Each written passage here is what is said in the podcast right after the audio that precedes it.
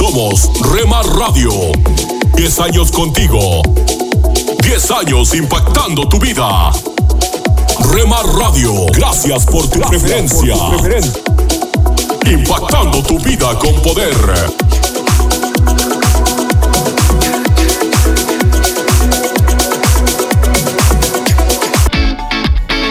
Los caminos de mi rey. Estás escuchando Rema Radio. Transmitiendo desde Jalisco, México. Oh. Impactando tu vida con poder. Estás escuchando lo mejor de la música Esta es tu música. Esta es tu radio. en Rema Radios. Comparte nuestras emisoras con tus amigos en tus redes sociales.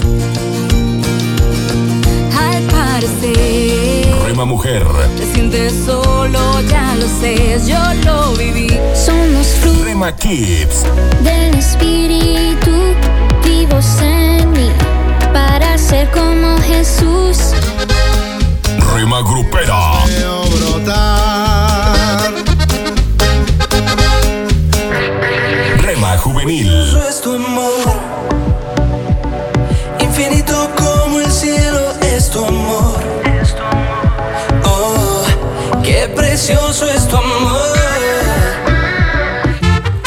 Rema Mariachi,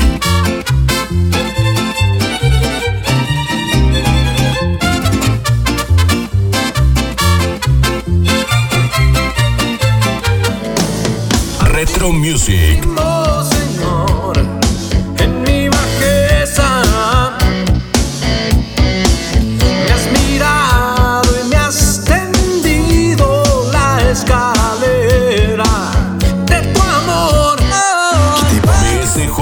Radio, Ya sé que tiene el corazón partido, señorita. Estoy seguro de que sabe lo que quiere, pero no sabe lo que necesita. Mercedes, te diré lo que sucede. A tu corazón cualquiera accede. Y así no se puede. Guárdala en cuatro paredes y pon de guardián al que todo lo puede. Tu corazón es de cartón. Rema Instrumental,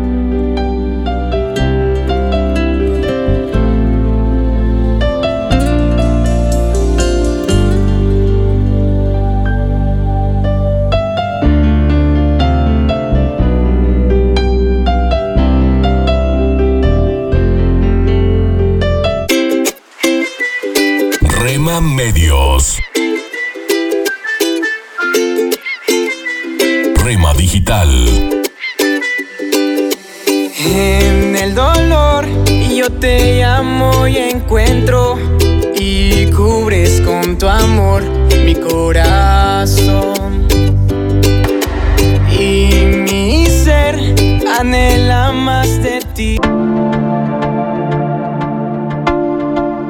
Dios está por encima para bendecirte, abajo para sostenerte, adelante para orientarte, atrás para protegerte y a tu lado para apoyarte. Por eso te busco y te amo y me amas por siempre. La cruz fue suficiente. Rema Radio, impactando tu vida con poder.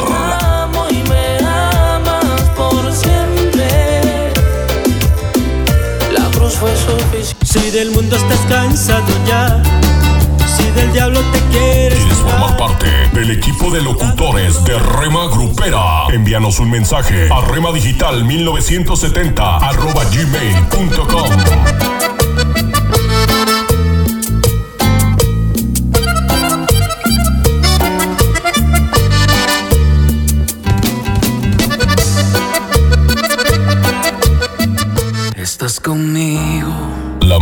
música que te relaja. verme nacer. Tu palabra me hizo saber de las cosas tan hermosas que creaste para mí. Yo no La, sé, la música que te activa. yo no sé lo que pasó, pero las penas voy sacando. Yo no sé lo que pasó. Hay algo andaba yo buscando. Yo no sé lo que pasó, pero tu amor me fue encontrando. Yo no sé lo que pasó. 24 horas para ti. Sobre tu verdad. Tu verdad que me dio la libertad. libertad. Somos Remar Radio, impactando tu vida con poder.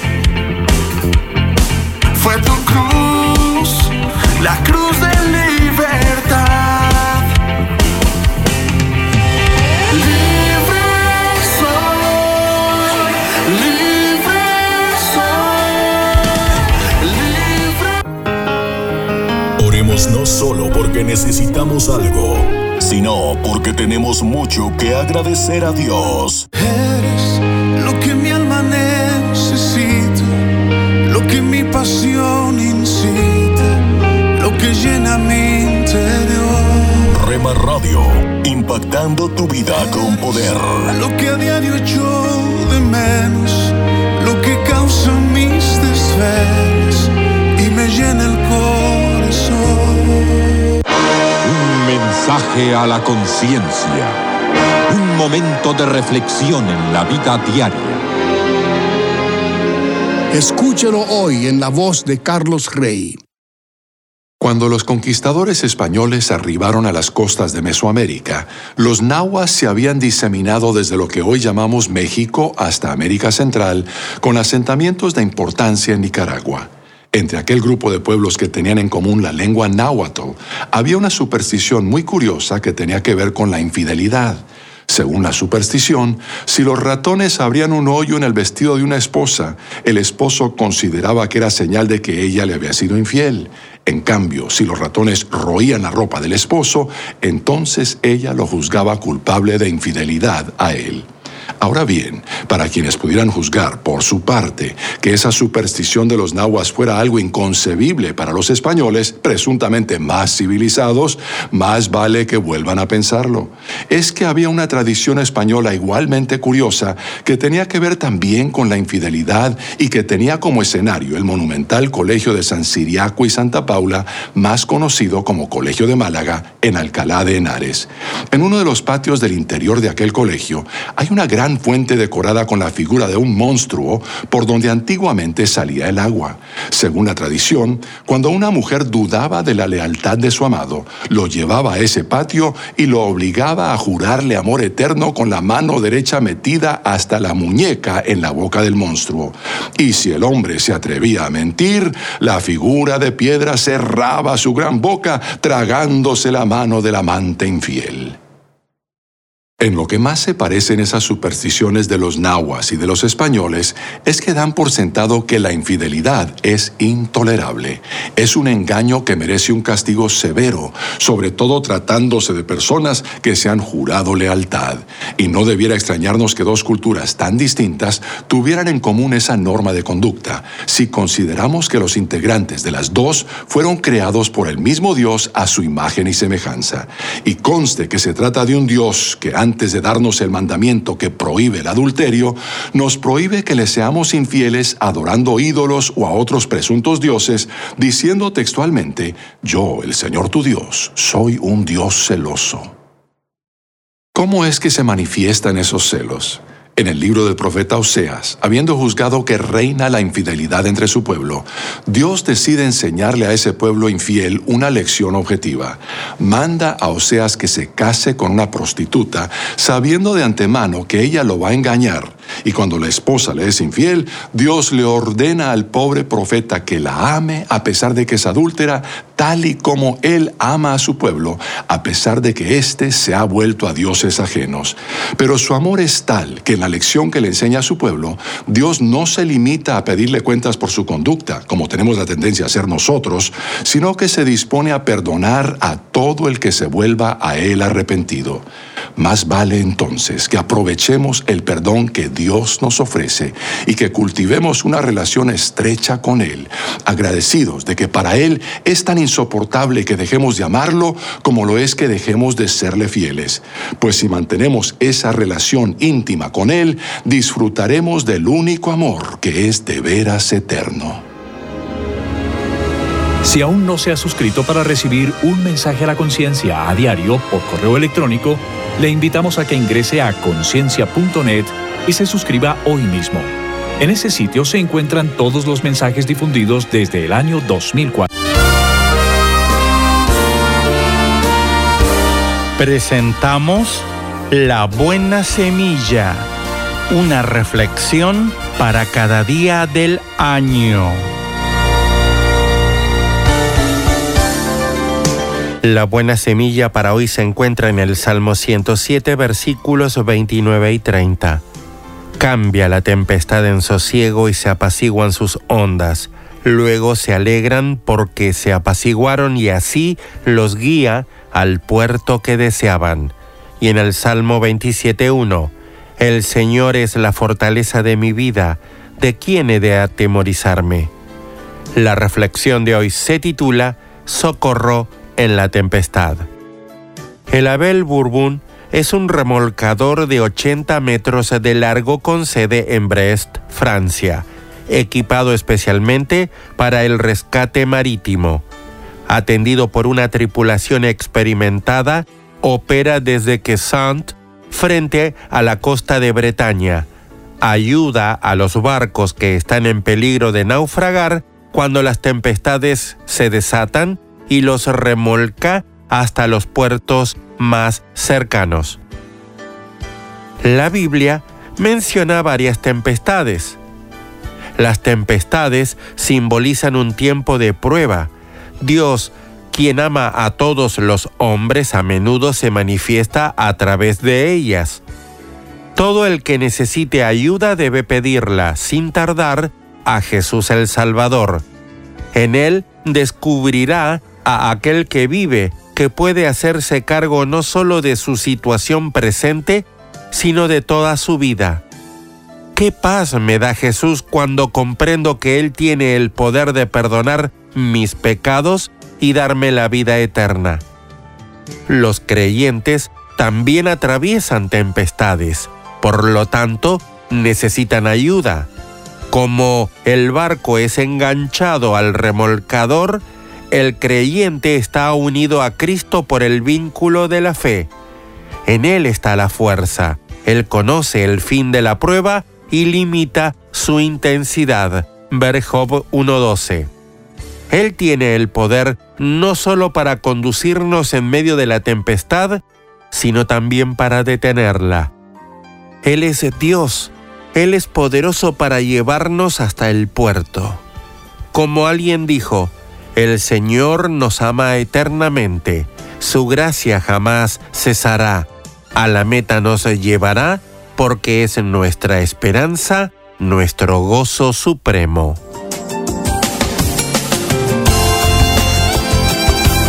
Para escuchar este y otros programas, le invitamos que visite nuestra página web en labuenasemilla.com .com.ar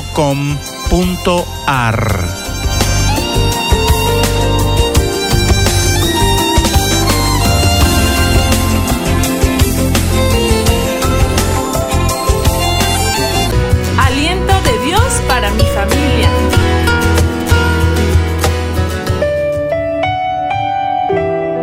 Cuando hayas perdido la esperanza de encontrar la solución para tus problemas, te queda un gran recurso. Hola, ¿qué tal?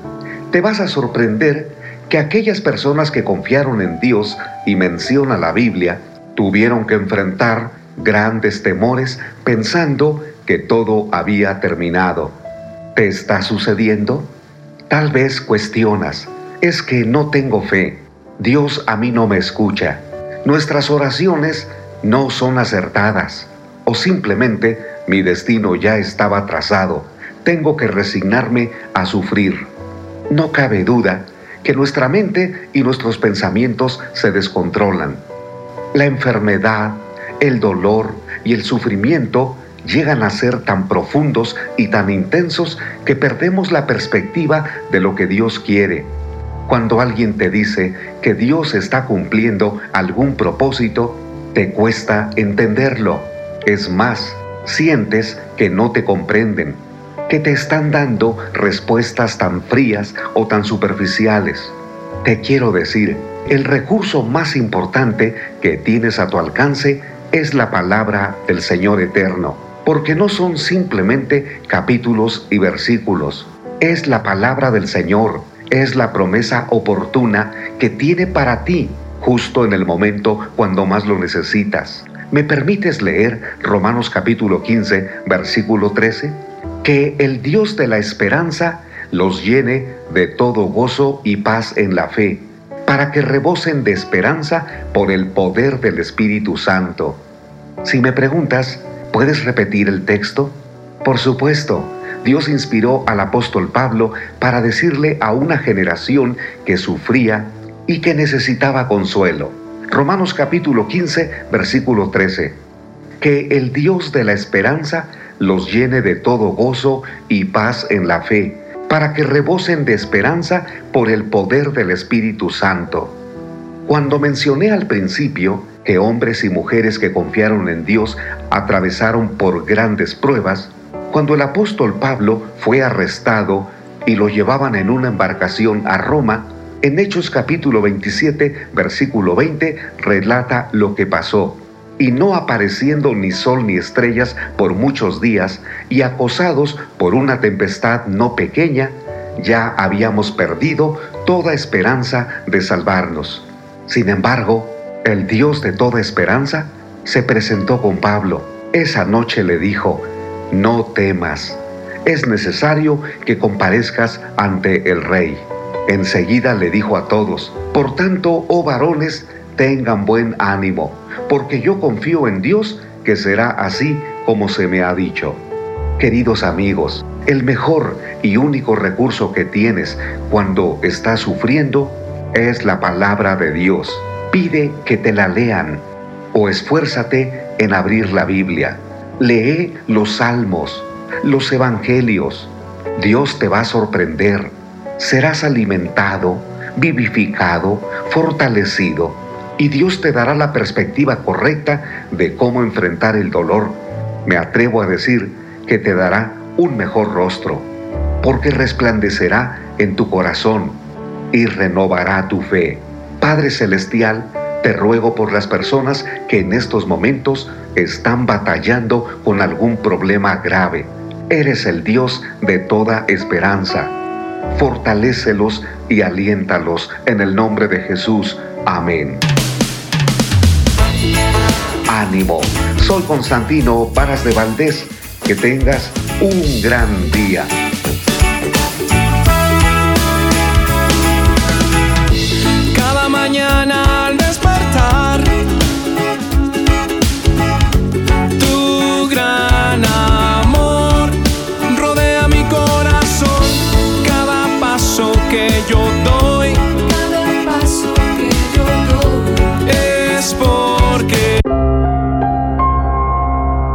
¿Estás tentado a creer que el pecado y la muerte siguen teniendo poder sobre tu vida? ¿Dónde puedes ver hoy la victoria de Cristo?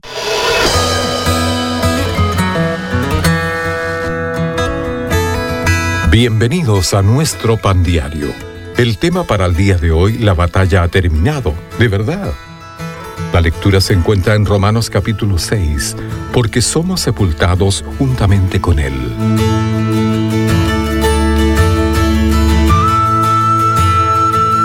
Después de 29 años de haberse firmado el Tratado de Paz para poner fin a la Segunda Guerra Mundial, Hiro Honoda seguía escondido en la selva, rehusando creer que su país había rendido. Los líderes militares japoneses lo habían enviado a una isla remota en Filipinas para espiar a los aliados. En 1974, el comandante de Onoda viajó a la isla para buscarlo y convencerlo de que la guerra había terminado.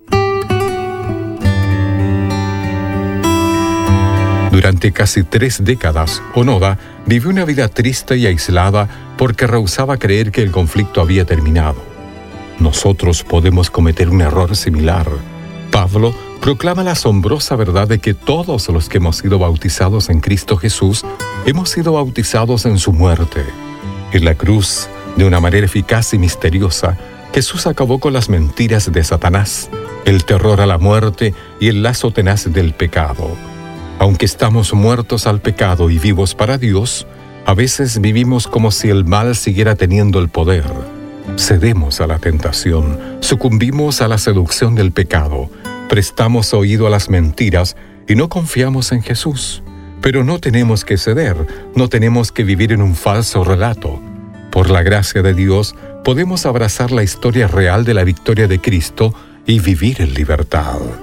Señor, ayúdame a vivir libre del poder del mal. Para tener acceso a más información y otros recursos espirituales, visítenos en www.nuestropandiario.org.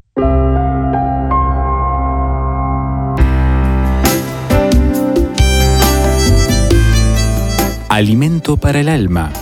Lecturas diarias de inspiración producidas por Radio Transmundial.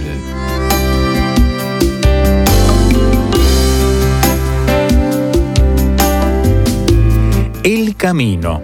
Hace unos años hicimos un viaje familiar de vacaciones hacia la costa norte de nuestro país. En un punto del recorrido no sabíamos qué rumbo tomar. La tecnología GPS aún no estaba tan disponible como hoy en día. Así que tuvimos que preguntar a los lugareños por dónde seguir y luego de recibir las indicaciones y seguirlas, llegamos al lugar señalado.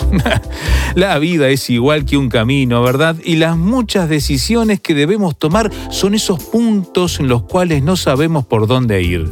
Por eso se hace necesario preguntarle a quién sabe. Y en este caso es Dios. Debemos ser humildes y pedirle que nos enseñe su camino, que nos muestre o indique la dirección a seguir, tal como dice el versículo del el Salmo 86, verso 11. Enséñame, oh Jehová, tu camino, caminaré yo en tu verdad, afirma mi corazón para que tema tu nombre. Hmm.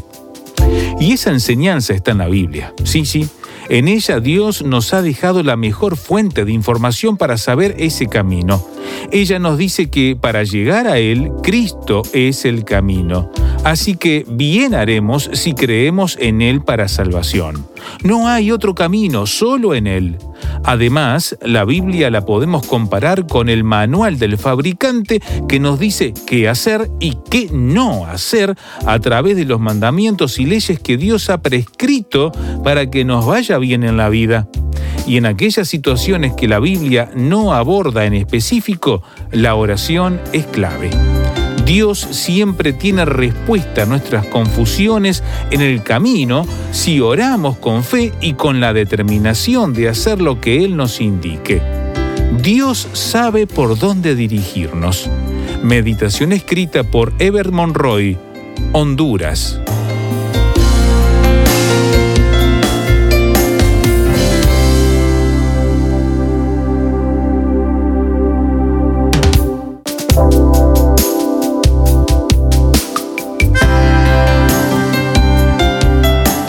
Para más información o si desea adquirir el libro Alimento para el Alma, escriba a apa.transmundial.org o llame aquí en México al 50 25 42 06. 50 25 42 06. Alimento para el Alma es una producción de Radio Transmundial.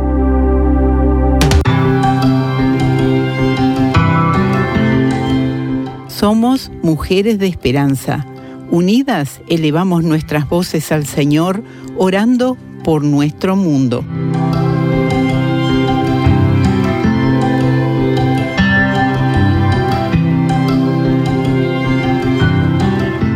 Señor, tú nos llamas como hijas tuyas para adorarte y servirte.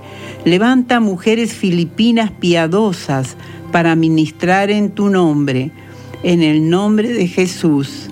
Amén.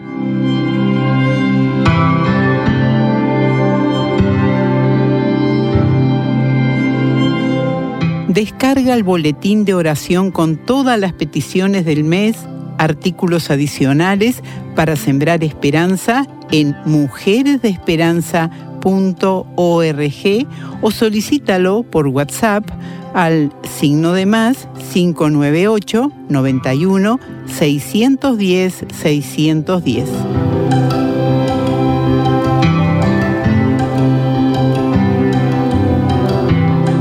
Hola, soy Dorothy. ¿Cómo estás en este día? ¿Cómo la estás pasando? Me gustaría que tomes tu Biblia y me acompañes buscando en ella el libro de Apocalipsis. Es fácil de encontrar, solo vas al final de la Biblia. Este es exactamente el último libro. Mientras leemos en Apocalipsis capítulo 3, encontramos que hay una iglesia en un lugar llamado Sardis. Notarás que hay varias iglesias a las que Dios está hablando, pero quiero hablarte hoy acerca de la iglesia en Sardis. Comienza diciendo, escribe a la iglesia en Sardis. Luego continúa diciendo quién es el que se dirige a esa iglesia. El que se dirige a la iglesia es el Dios Santo y dice, yo conozco tus obras. Es sorprendente saber que no hay siquiera un pensamiento ni una pequeña intención en nuestro corazón que Dios no conozca. Él es Dios. No podemos compararlo con el hombre. Él es el Rey de Reyes y el Señor de Señores. Y el Dios Todopoderoso dice, yo conozco tus obras, yo conozco tu historial y lo que estás haciendo. Luego continúa hablando a la iglesia y le dice, que tienes nombre de que vives y estás muerto. Yo conozco tu obrar religioso y estás muerto. ¿Alguna vez has notado en ocasiones que las personas salen de un servicio de celebración bastante religioso, pero no han tenido nada demasiado vivo? Salen de la iglesia y dicen, ah, se acabó y conversan como si hubieran conseguido mantenerse juntos durante ese tiempo. Ese es el tipo de iglesia a la que el Señor le está hablando a través de su palabra. Es una actuación religiosa y es una religión hueca porque el Espíritu Santo no está allí con su fuego. Quiero que reflexiones. ¿Eres así? ¿Es esa tu reputación? ¿Realizas obras religiosas pero no hay en ellas nada realmente vivo? Levántate. Dios está diciendo, arrepiéntete. El requisito de Dios de ser perfecto ante sus ojos es imposible de cumplir si no entendemos que todo está basado en su obra terminada. Su obra terminada es lo que Él hizo en la cruz. Él clamó desde la cruz, consumado es, lo he hecho todo, lo hice.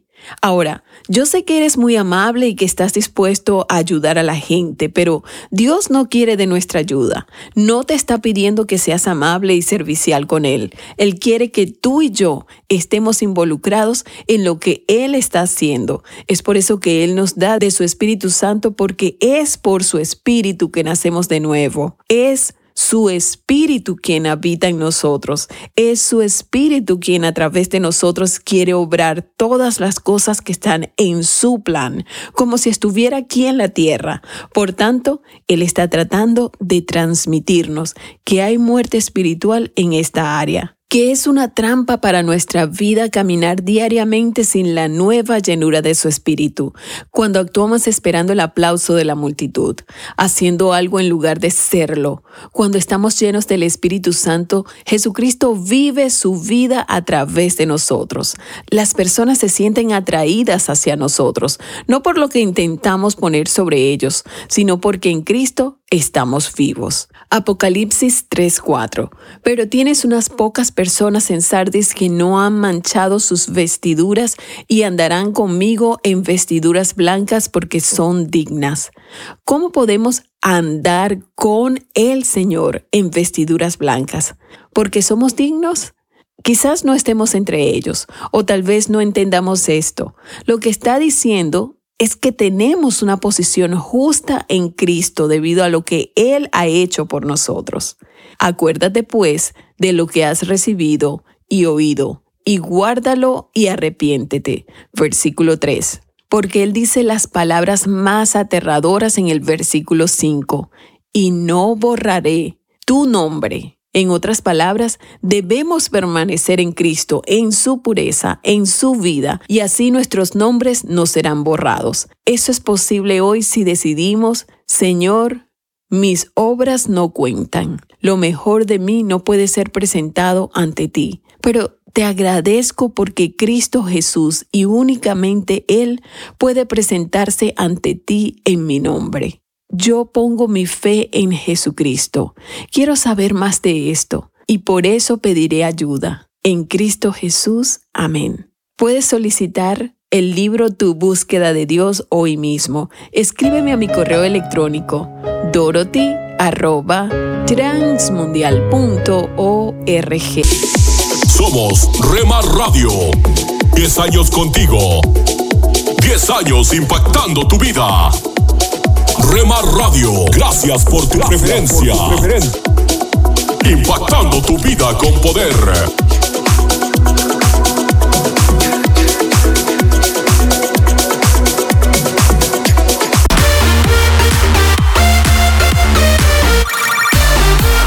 Estás escuchando Rema Radio. Transmitiendo desde Jalisco, México. Impactando tu vida con poder. Estás escuchando lo mejor de la música Esta es tu música, esta es tu radio. en Rema Radios. Nunca dejes de orar, porque la oración es el camino que te conecta a Jesús. Milagroso, abres camino, cumples promesas, luz en tinieblas, mi Dios, así eres. Rema Radio, impactando tu vida con poder. Milagroso, abres camino, cumples promesas, luz en tinieblas, mi Dios, así eres tú.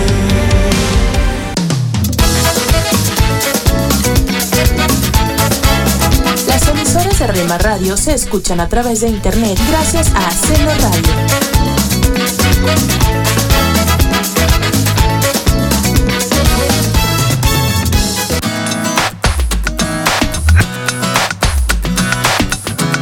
Te invitamos a escuchar la programación especial para los varones de lunes a viernes de 8 a 9 pm.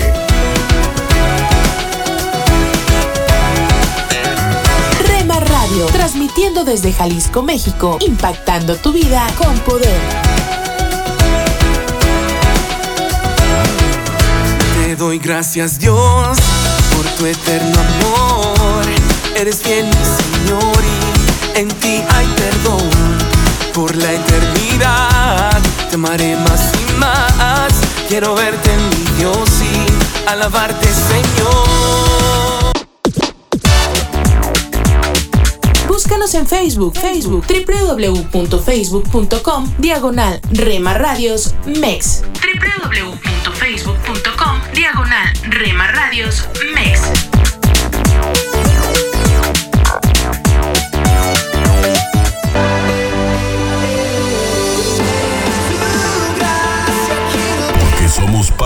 Familia. Somos una más en tu hogar. Gracias por dejarnos estar. Nuestro objetivo es ser una radio de bendición. Buena música. Buen contenido. Radio, impactando tu vida con poder.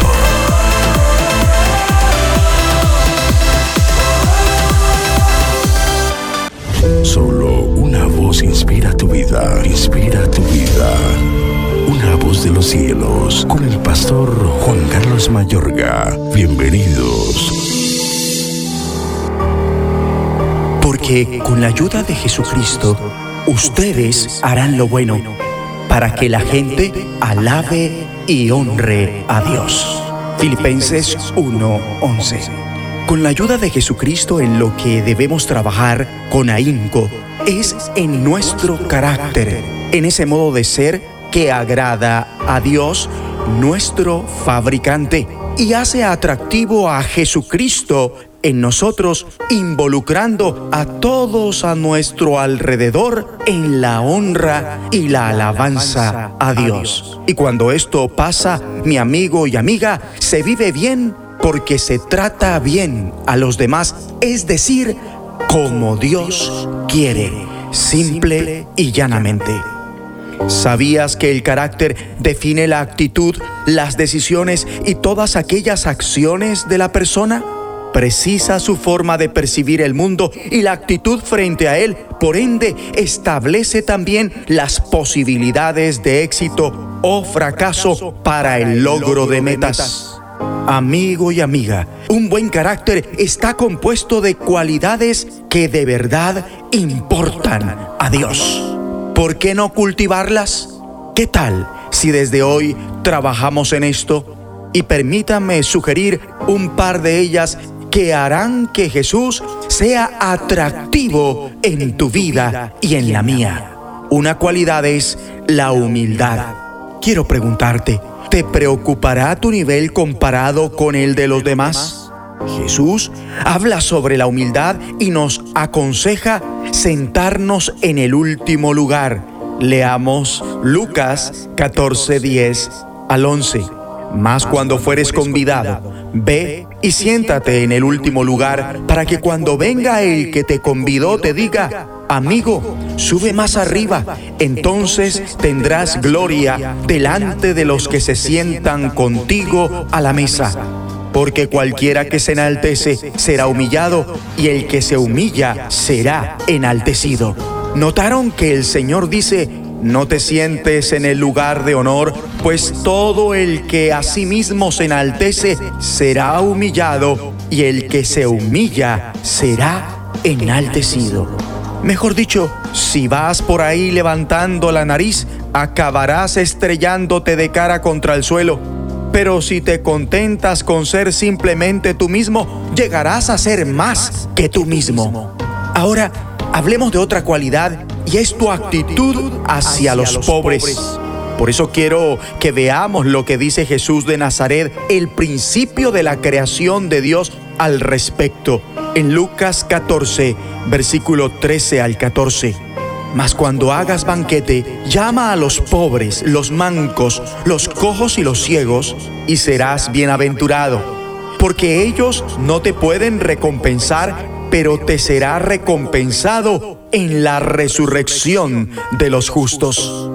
Jesús nos está alentando para salir al encuentro de aquellos que son pobres en nuestra comunidad.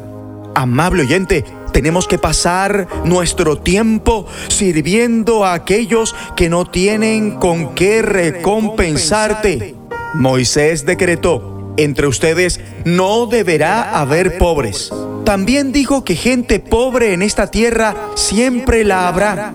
Jesús dijo algo similar, a los pobres siempre los tendrán con ustedes.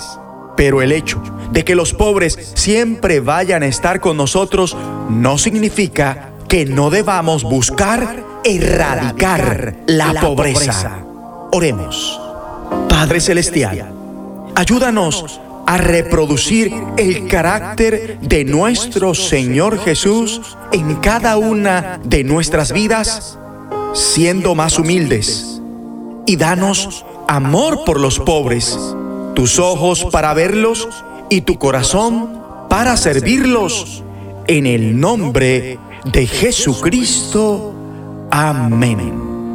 Una voz de los cielos, escúchanos, será de bendición para tu vida. bendición para tu vida. Hola, soy Johnny Erickson Tara.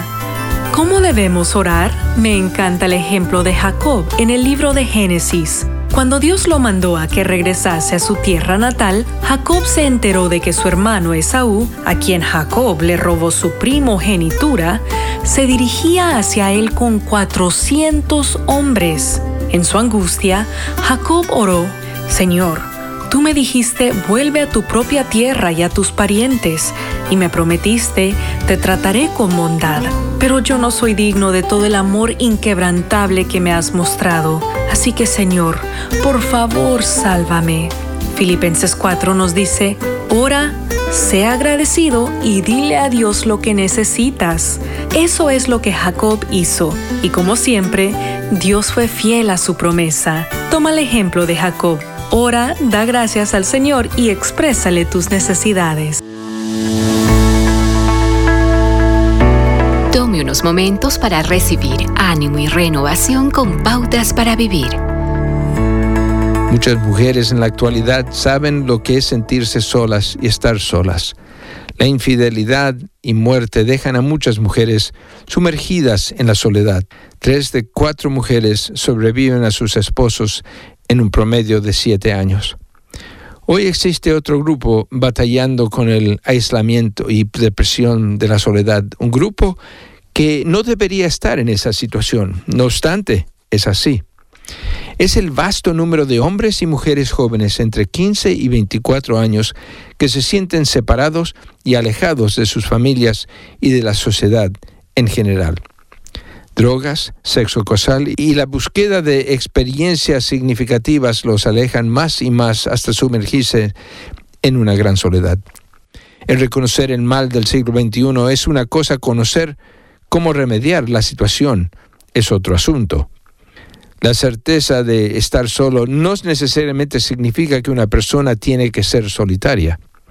Las dificultades del hombre son las oportunidades de Dios, y es durante esos periodos de soledad cuando su fe es desafiada para descubrir la mano guiadora de Dios y saber que la presencia de su Padre Celestial es una realidad, no simplemente una faceta de la teología. ¿Es Dios real? Puede experimentar la presencia de Jesús de tal manera que disfrute de un compañerismo activo en Él? Si la respuesta es positiva, entonces estar solo no es sinónimo de soledad. Jesús, quien dijo, nunca te dejaré ni te abandonaré, honra sus promesas, dándole la seguridad de su compañía, porque aseguró, estaré con ustedes siempre hasta el fin del mundo. Puede tener confianza que a Dios usted le importa y nunca permitirá que esté alejado de su presencia. Descubrir esta gran verdad significará que nunca estará totalmente solo o sola otra vez. Acaba de escuchar a Eduardo Palacio con Pautas para Vivir, un ministerio de Guidelines International. Permita que esta estación de radio sepa cómo el programa le ha ayudado. Acompáñenos en la próxima emisión de Pautas para Vivir. Gracias por su sintonía.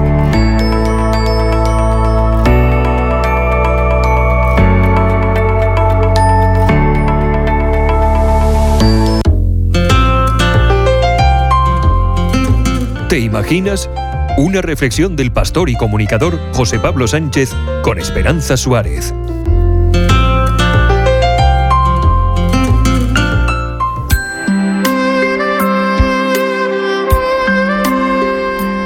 Muchos de los amigos de Scott Bailey murieron por sobredosis de drogas, otros se enfrentaban a la cárcel, pero él solía ser el perfecto del grupo, hasta que con 29 años le diagnosticaron un tumor en el cerebro. Después de la cirugía, se miró al espejo y vio un monstruo. Todos esos años de ser el niño ejemplar, el favorito de la familia destinado a grandes planes, se cayeron mientras imaginaba mi futuro con un rostro estropeado de por vida. Quería morir antes de verme así, recuerda Scott. Así que cuando su médico le sentenció de uno a tres años de vida, se refugió en las drogas. Para olvidarse de su enfermedad, Scott consumió heroína, cocaína y pastillas en cantidades masivas. Aquello se convirtió en una forma de vida. No le importaba, de todos modos, iba a morir.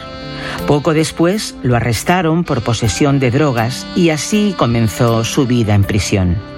Una de esas veces en la cárcel me sentí atraído por un estudio bíblico con otros presos y aprendí un poco sobre un Salvador del que nunca había oído, recuerda Scott, pero sus adicciones volvieron con fuerza. No había ningún lugar al que acudir ni esconderse. Una noche, tirado en la calle, lloró amargamente y le susurró a Dios. Si me escuchas, Dios, por favor, ayúdame. Voy a morir y no puedo dejar de drogarme. Aquella noche oscura y fría recordé al Dios de las letras rojas en los Evangelios, aquel que se había acercado a mí en la cárcel, este Dios que te ama cuando nadie más lo hace, asegura Scott que dos días después fue arrestado en posesión de armas. Esta vez la estancia en prisión sería mayor y también la dolorosa abstinencia de las drogas.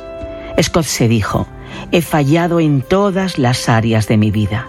No me queda nada por lo que vivir. Me doy por vencido. Envuelto en lágrimas, hizo una soga con la sábana para así ahorcarse. Estaba empapado en sudor, temblaba, había vomitado durante días, agotado de no dormir, deprimido y moribundo, cuando cerca de la puerta, en mi litera, vi un libro que no era mío, era una Biblia, cuenta Scott.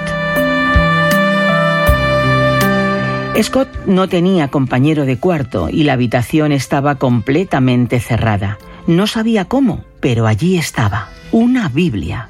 Cayó de rodillas. Dios es real y se preocupa por mí.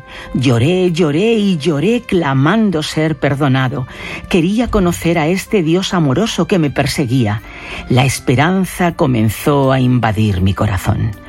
Scott se empezó a sentir cada día más fuerte, saludable y renovado. Pronto comencé a hablar con presos y guardias de mi esperanza en Jesús, porque todos necesitamos esperanza y dirección, cuenta Scott. Pasé un mes más en prisión aprendiendo a caminar con el Dios que me amaba. Después, Scott fue a una nueva prisión donde encontró la mejor biblioteca cristiana de todo el sistema penal estatal y cursó estudios bíblicos. Cumplió condena y Dios le permitió rehacer su vida y lo sanó de su enfermedad mortal.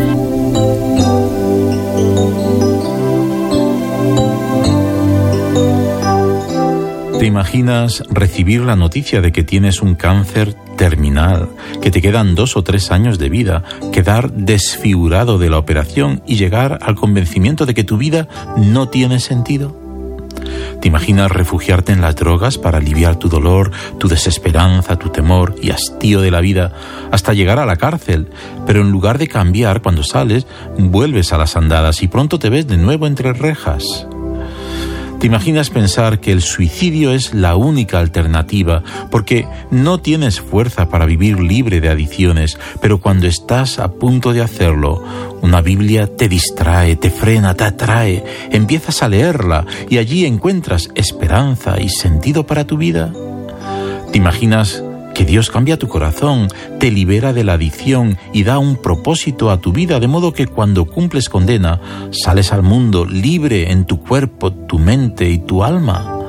Pues no te lo imagines más, es verdad. La verdad de aquellos que encuentran a Jesús. ¿Has escuchado ¿Te imaginas? Un espacio producido por Radio Encuentro, Radio Transmundial en España Comunícate a info@radioencuentro.net.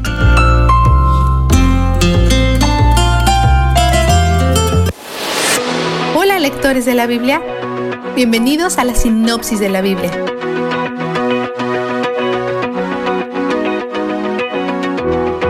Cuando dejamos la historia de David, estaba ayudando a Salomón a prepararse para construir el templo en Jerusalén y hoy continúa equipando a Salomón para que sea su sucesor. Primero lo hace rey. Esto solo toma una frase en la lectura de hoy. Luego pasamos a las cosas más importantes, los planes para la casa de Dios. Quizás pareciera que esta transición al reinado necesita recibir más atención y si lo cubrimos más en los próximos días. Pero la razón por la que el autor no le da más tiempo aquí probablemente es porque en realidad es secundario al templo. Mientras que la relación entre un rey y su pueblo siempre va a ser temporal, la relación entre Dios y su pueblo es para siempre. Para nosotros es difícil captar la importancia del templo hoy en día, pues ahora nosotros somos el lugar de la morada de Dios pero es difícil sobreestimar cuán importante es el templo para los israelitas. Es absolutamente el epicentro de su relación con Dios, al igual que el Espíritu es para nosotros hoy en día. Ya que esto tiene tanta importancia, David ofrece su consejo experto y sus conexiones para ayudar a Salomón a prepararse para la renovación masiva que la morada de Dios está a punto de experimentar. De tabernáculo, que era una carpa, a templo, un edificio. David es meticuloso con todos sus detalles, lo que muestra que David no solamente es un planificador, sino también que el templo es un gran proyecto. Es similar a cuando Dios dio las instrucciones originales para el tabernáculo, excepto que éste será permanente. Aun cuando el tabernáculo ha estado parado por un tiempo, esta noticia probablemente sea más emocionante para los levitas, quienes no tendrán que preocuparse de moverlo nunca más. Si alguna vez has sido parte de una iglesia móvil que finalmente se mudó a un edificio, puedes entenderlo. Ahora los levitas solo tienen que preocuparse del pan consagrado, ofrendas, incienso, alabanza diaria, sacrificios y fiestas y bueno, todavía es bastante, así que David prepara 24 equipos de sacerdotes para manejar las cosas. Al principio comienza con el requerimiento de edad mínima, que es 30 años, pero más adelante la baja a 20 años de edad o necesitaba más personas de las que tenían disponible en esa edad o se encuentra con jóvenes de 20 años que comprenden la responsabilidad de estos cargos. David organiza a todos los músicos. De la misma manera que los levitas tienen tres divisiones, los músicos tienen tres divisiones. Están divididos bajo Asaf, Jedutún y Emán cada uno de los cuales escribieron uno o más salmos. Hay cantantes, salmistas, personas que tocan instrumentos de cuerda y percusionistas. Una de las cosas especiales de los músicos del templo es que solo se les requiere tocar música, no tienen otras tareas. Los compositores son considerados profetas musicales. De acuerdo a 25.3, ellos profetizaban en dar gracias y alabar al Señor. Hay 288 músicos en total, separados en 24 divisiones, como los sacerdotes y el grupo incluye una gran variedad de edades. Algunos son maestros y otros son estudiantes, posiblemente personas que recién están aprendiendo a tocar sus instrumentos. Vistazo de Dios. En 23:25 David dice, El Señor, Dios de Israel, estableció a su pueblo y estableció su residencia para siempre en Jerusalén. En Reina Valera dice que Jehová Dios de Israel ha dado paz a su pueblo Israel y él habitará en Jerusalén para siempre. Piensa en el peso, la belleza y el alivio que esta frase significa para ellos. Yahweh es el Dios de Israel y Él los ha sacado de la esclavitud y en vez de eso les ha dado descanso y ellos son su pueblo y Él ha venido a vivir entre ellos. Y su casa con ellos no está en el desierto donde tienen que trasladarse todo el tiempo, está en la tierra prometida. Y no solo eso, está en Jerusalén, el lugar más glorioso en toda la tierra prometida, el lugar donde Dios ha puesto su nombre. Esta frase es un aleluya gigante. El Señor, el Dios de Israel, estableció a su pueblo y estableció su residencia para siempre en Jerusalén. Dios es bueno, está con ellos y Él es donde el júbilo está. La sinopsis de la Biblia es presentada a ustedes gracias a D-Group, estudios bíblicos y de discipulado que se reúnen en iglesias y hogares alrededor del mundo cada semana.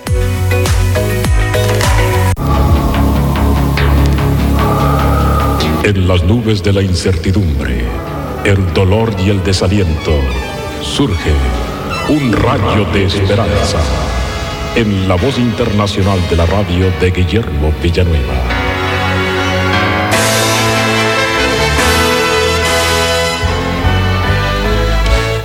Tenía muy poco tiempo de haber conocido a Jesucristo como mi único Salvador. Él había entrado a mi corazón cuando tenía 21 años de edad y había cambiado totalmente mi vida.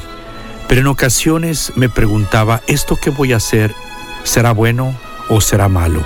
Estando hablando con un misionero en la República Mexicana, el hermano McCoy, muy entregado al Señor, le hice la pregunta de mi inquietud. ¿Cómo puedo distinguir lo bueno de lo malo? Él me refirió al pasaje de Romanos 14:23 y me dijo, léelo. Y dice así, pero el que duda sobre lo que come es condenado porque no lo hace con fe, y todo lo que no proviene de fe es pecado. Entonces, para que uno pueda estar seguro si una cosa es buena o es mala, uno debe saberlo si lo hace con fe, Si lo haces sin fe es pecado, así lo dice la Biblia. Y si lo hacemos con fe, no lo es. Esta misma respuesta es para ti y para mí el día de hoy. El Espíritu Santo nos guía por su palabra, por nuestra conciencia, por el consejo de los demás, evitar lo malo para seguir lo bueno. Entonces el Espíritu de Dios, cuando nosotros no estamos completamente seguros, debemos de saber si Él nos da gozo, paz y seguridad. Cuando tenemos seguridad y paz, entonces tendremos fe para hacer aquello que no sabemos si debemos o no hacerlo. Pero si están ausentes estas tres gracias de Dios, el gozo, la paz y la seguridad, entonces no lo hagamos. Por lo tanto, debemos de hacer las cosas con fe en la palabra de Dios y en la paz que da el Espíritu Santo y sabremos que estamos haciendo lo correcto. También hay otro principio que me ayuda a distinguir si una cosa es buena o es mala. Dice el apóstol Pablo en 1 Corintios 8:13, si la comida le es a mi hermano ocasión de caer, no comeré carne jamás para no poner tropiezo a mi hermano. El problema que enfrentaba Pablo era que Muchas personas ofrecían carne a los ídolos y después de ofrecérsela a los ídolos la llevaban al mercado y la vendían al público. Entonces muchos decían, ¿debo o no comer esa carne? El apóstol Pablo dice que si yo compraba esa carne para comerla, iba a ser de tropiezo para que otra persona se sintiera mal o me criticara, dice el apóstol Pablo, yo preferiría no comer esa carne antes de ponerle un tropiezo a mi hermano.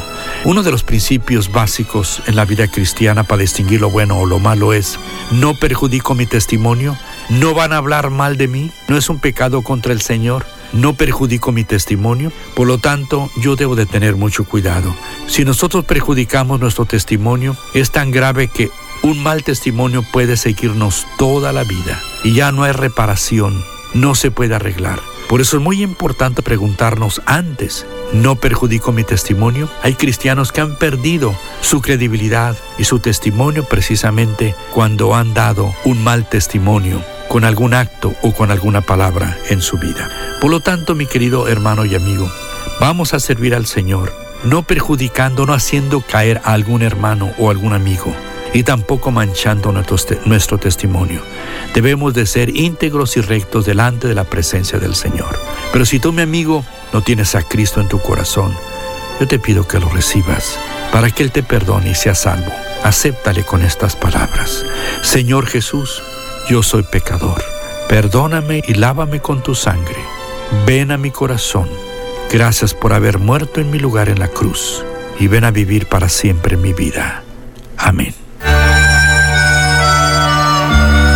Esperamos que esta audición, un rayo de esperanza, haya penetrado en su corazón. Si en algo podemos servirle, por favor dirija su correspondencia a Guillermo Villanueva apartado 77-335, México, Distrito Federal, 11200. Le invitamos para que nos sintonice a esta misma hora y por esta misma estación. Muchas gracias por la amabilidad de su atención. Por alguna razón, un conductor embriagado decidió manejar al frente de mí en la carretera cruzó la línea media y se estrelló frontalmente contra nuestro carro. Iba con toda mi familia. Milagrosamente, ninguno de nosotros sufrió heridas graves. Las lesiones fueron menores comparado con nuestro carro. Un amigo me llevó al retiro de jóvenes donde iba a hablar ese fin de semana. La noche del accidente, el médico me puso un collar por unos días, así que en el retiro recibí mucha compasión. Casi decidí llevarlo permanentemente. Sufrí un pequeño latigazo cervical por la fuerza del impacto. Ese es el daño que recibe tu cuello cuando sufres un choque violento y repentino. Hoy quiero tener una palabra contigo acerca del tema Un mundo de latigazos. Hoy puedes recibir un latigazo simplemente viendo las noticias cosas simplemente explotan en todo el país y en el mundo. Hay convulsiones en todas partes del mundo y en nuestra política y eso se refleja en las redes sociales. Mucho de esto ocurre inesperadamente. Hay levantamientos en lugares que pensábamos que nunca veríamos. Debemos abrocharnos los cinturones para un viaje desquiciado que se avecina. La pandemia nos enseñó eso, ¿verdad? ¿Por qué no creo que esto vaya a cambiar? Hace un tiempo el mundo financiero de los Estados Unidos, por ejemplo, fue sacudido hasta el fondo. Hemos tenido cambios radicales en el mundo político. Las naciones bien armadas, que parecen estar más allá de cualquier restricción del resto del mundo, están consiguiendo armas que realmente podrían asustarnos. Esos son peligrosos comodines en nuestro mundo. Pero hoy estoy bien. No importa qué noticias de última hora vea hoy o cualquier día. Aquí está el panorama general detrás de cualquier noticia perturbadora, ya sea personal o mundial que explote hoy. La Biblia dice, las naciones se encuentran en un caos y sus reinos se desmoronan. La voz de Dios truena y la tierra se derrite. El Señor de los ejércitos celestiales está entre nosotros. El Dios de Israel es nuestra fortaleza. Esa es nuestra palabra para hoy de la palabra de Dios del Salmo 46, versículos 6 y 7 en el Antiguo Testamento. Durante miles de años, las profecías de la Biblia han predicho un mundo como el nuestro, justamente antes de que el Rey de todos los reyes regrese para hacerse cargo.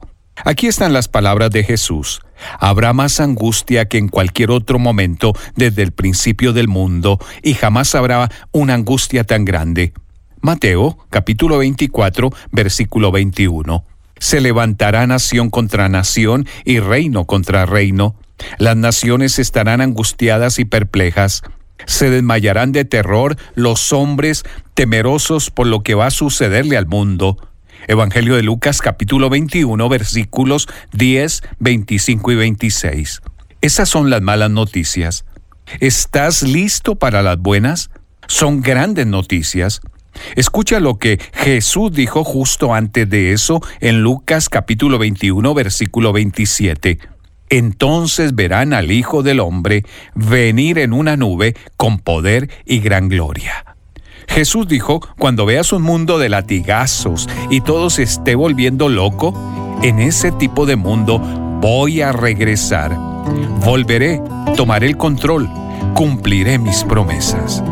Cualquier momento es bueno para pertenecerle a Jesús, pero este es realmente un buen momento para hacerlo porque detrás de toda la incertidumbre y los acontecimientos explosivos de nuestro tiempo, hay un plan, hay un Dios, hay un Salvador, hay un Rey.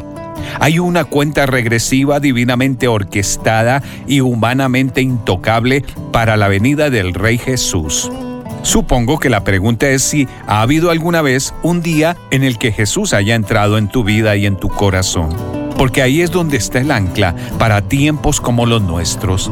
Este podría ser el día para que digas, Jesús, quiero estar seguro de que te pertenezco. Escríbenos hoy mismo a una palabra contigo, arroba transmundial.org. Una palabra contigo, de Ran Hatch. Pan. Muchas veces los enviamos a guarderías para que algún extraño se ocupe de educarlos.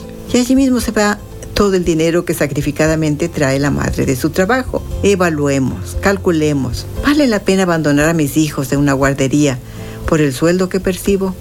Querida madre, usted necesita siete años para educar y poner bases amorosas en el carácter de sus hijos.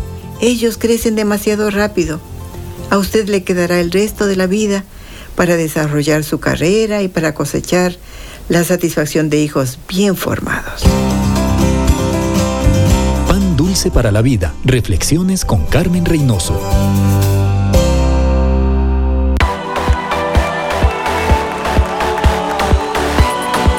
Estás escuchando Rema Radio. Mis pecados perdonó Jesús. Transmitiendo desde Jalisco, México. Su amor habló por mí en la cruz. Impactando tu vida con poder. Libertad, Jesús, Jesús. Estás escuchando lo mejor de la música. Esta es tu música. En Rema Radios.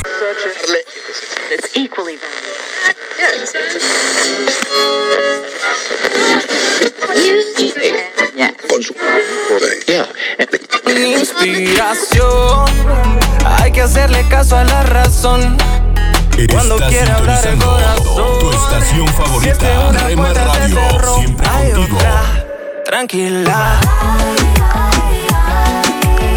Bota ya lo viejo pa' que venga lo nuevo. 24 horas con el poder que cambia tu Deja vida. de pensarlo y échate pa'l ruedo. Yo quiero verte disfrutar. Tranquilo que lo malo va a pasar. Y si algo te detiene, dile no, dile que no. Escucha las emisoras de Rema Radios a través de Tuning y Seno Radio Sigue adelante. Nuestra página web remarradios.website.com diagonal radios. No desesperes y sé valiente. Que allá te espera. En tu casa, en tu carro, en la oficina, con tus amigos, donde estés. Estamos en la red. Rema Radios.